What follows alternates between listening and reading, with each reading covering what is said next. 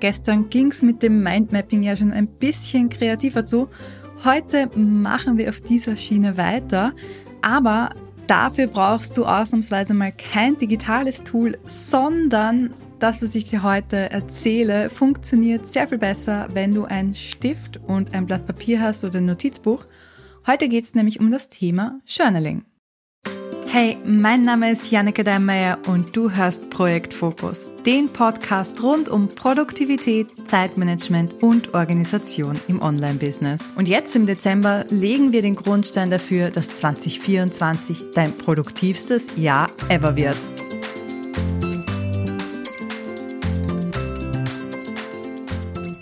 Vielleicht hast du schon was von Journaling gehört, vielleicht auch sehr viel und fragst dich immer noch, was ist das eigentlich? So ging's mir nämlich ganz lange und ich habe dann äh, vor ein paar Monaten einen Journaling-Kurs gemacht und ich kann dir sagen, Journaling ist so ähnlich wie Tagebuch schreiben, aber dann doch wieder ganz anders. Also du hast ein Journal, ein Notizbuch, von mir aus nennst Tagebuch, ist ganz egal, in das du deine Gedanken hineinschreibst. Dabei geht es aber nicht in erster Linie darum, aufzuschreiben, was passiert ist. Also so, liebes Tagebuch, heute habe ich Kekse gebacken und bla bla bla.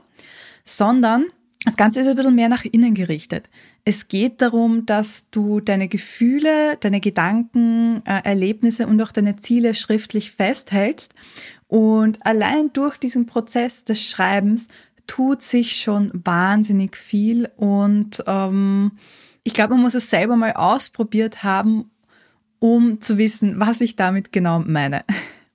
Die große Frage, wenn man noch nie Journaling betrieben hat, ist vielleicht, was schreibe ich denn da jetzt wirklich hinein? Und als Trainer oder Berater kannst du zum Beispiel deine Gedanken zu einem aktuellen Projekt aufschreiben.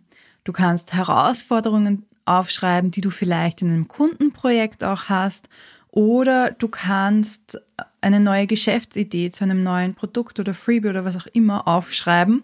Und allein durch das Aufschreiben hilft es dir schon, das Ganze zu strukturieren.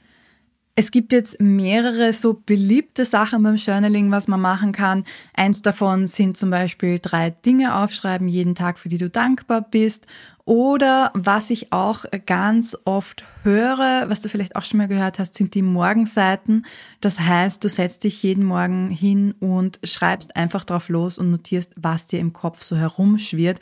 Das hilft nämlich auch, die Gedanken dann zu ordnen und ja, einfach alles aus dem Kopf zu bekommen.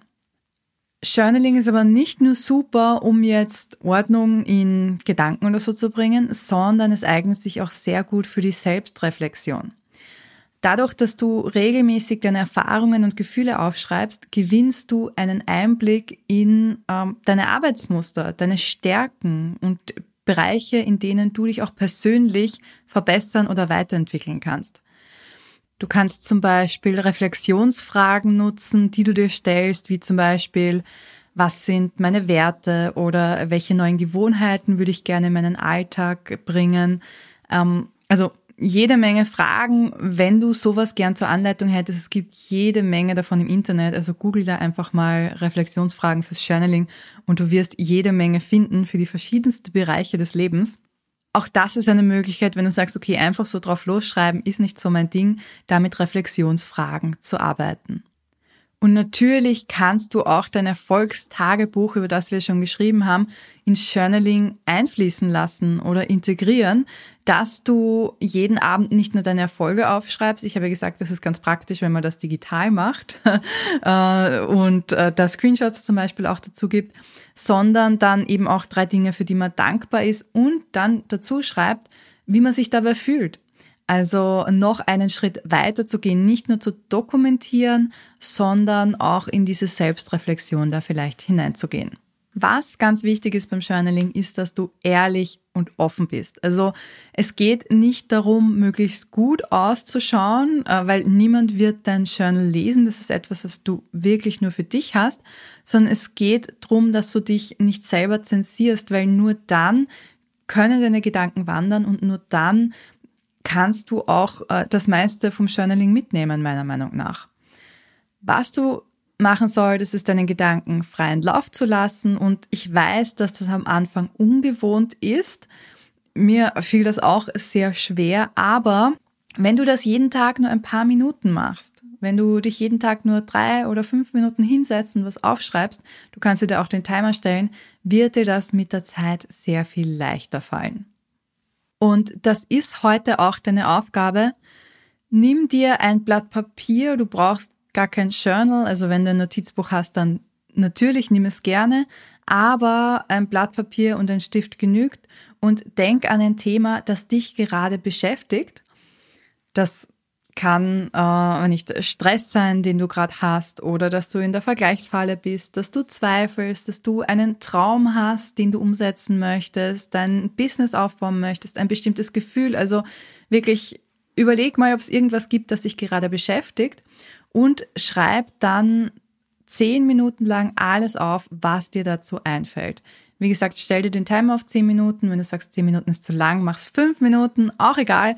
Es geht wirklich nur darum, das einfach mal auszuprobieren. Und apropos ausprobieren, es ist beim Journaling ganz egal, wie du das führst. Also du musst jetzt keine schönen Sätze schreiben, du kannst auch Stichworte zum Beispiel nutzen, du kannst äh, Bilder hineinmalen. Also es ist dein Journal, du kannst machen, was du möchtest und wie du es machen möchtest.